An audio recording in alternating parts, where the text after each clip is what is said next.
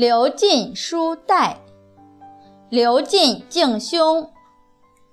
闻呼下榻，书代未完，不敢具答。南北朝时期的刘进，字子敬，在太裕年间曾经当过明帝的晚郎，是一位非常有德行的君子。他学识渊博，为人恭敬谨慎，刚方正直，与哥哥刘桓都深为当事人所尊重。有一天晚上，刘桓突然想到有一件事情要跟弟弟交代，于是就在隔壁房间叫着弟弟的名字。话音刚落。刘进那边马上传来了一阵稀稀脆脆的声音。他满以为弟弟很快就会回应，可是左等右等，却没有等到他的回复，令人感到特别的奇怪。过了好一阵子，才传来了弟弟那毕恭毕敬的声音：“哥哥，您有什么事情吗？”哥哥感到十分诧异，于是就责问他说：“我已经等了好久了，你怎么到现在才回答？”刘进深表歉意地说：“因为我的腰带还没有系好，穿得这么随便就回您的话，是多么失礼的事情啊！所以我才耽误了这么长的时间，实在是对不起。”原来刘进已经换好睡衣，躺在了床上。他一听见哥哥叫他，就赶紧下了床，把白天穿的正式的衣服拿出来，迅速穿上，束好腰带，全身上下都收拾得整整齐齐，并毕恭毕敬地站好了之后，才回应他。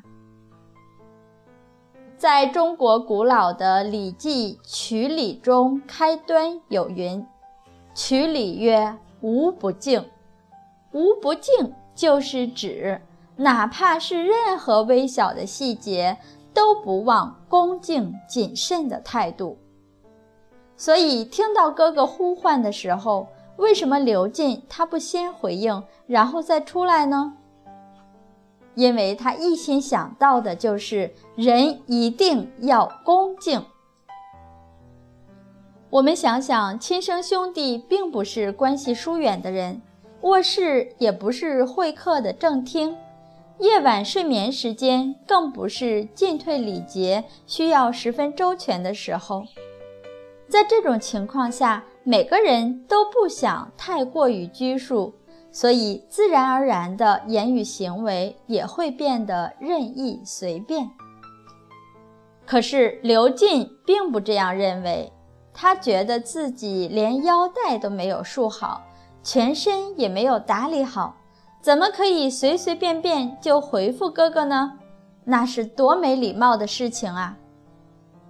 夜半时分没有穿戴整齐，就连回应一声都不敢了。连小事都如此的谨小慎微，当他身临大劫的时候，不就更是毫不苟且了吗？想必一定会更为谦恭审慎、诚惶诚恐了。从这件事中也得以看出，他对哥哥是多么的敬重。兄弟二人的友爱之情又是多么的深厚。曾经有一次，刘进和朋友孔彻一起坐船游览，和煦的阳光、迷人的景色令人心旷神怡。他们谈古论今，甚为惬意。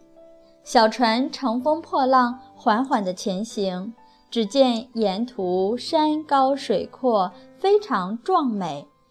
置身其中，真是神清气爽，心胸开阔。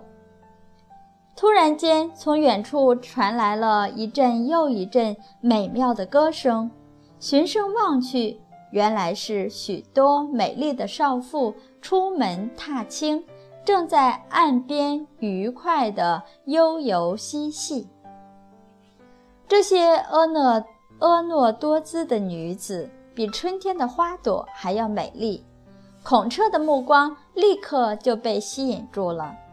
他起初碍于情面，先偷偷地看上几眼，后来竟不知不觉陶醉其中。上上下下打量个不停，完全忘掉了身旁的刘进。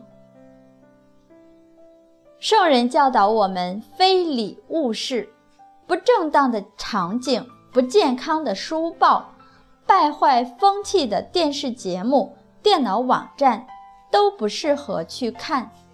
在异性面前的举止言动也是如此。像这样特意的端详观瞻，很显然是失礼不当的。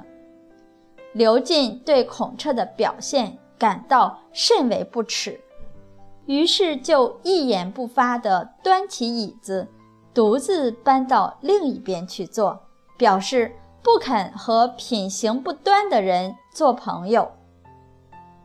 孔彻于是感到很窘迫，很羞愧。却又不知所措，只好孤孤单单地独自低头忏悔。严于律律己的刘进，在品德学问、道德涵养上都是出类拔萃的人物。文惠太子久仰其盛名，礼敬有加的把他请到东宫任职。刘进不负众望。他忠心耿耿、兢兢业业，成为了一代名臣。《孝经》有云：“有爱兄弟的人，自然懂得孝敬长辈；善于持家的人，将持家的原则推而广之，就能在做官的时候更好地造福社会国家。”刘进能够成为一代名臣。无不归功于他至诚的孝顺与友爱，这一切都离不开他自幼的严于律己、谦卑恭敬。我们知道，读书只在变化气质，而不只是单纯的增长知识技能而已。言行与经典如有背离，则需痛自反省。见贤思齐，改过向善。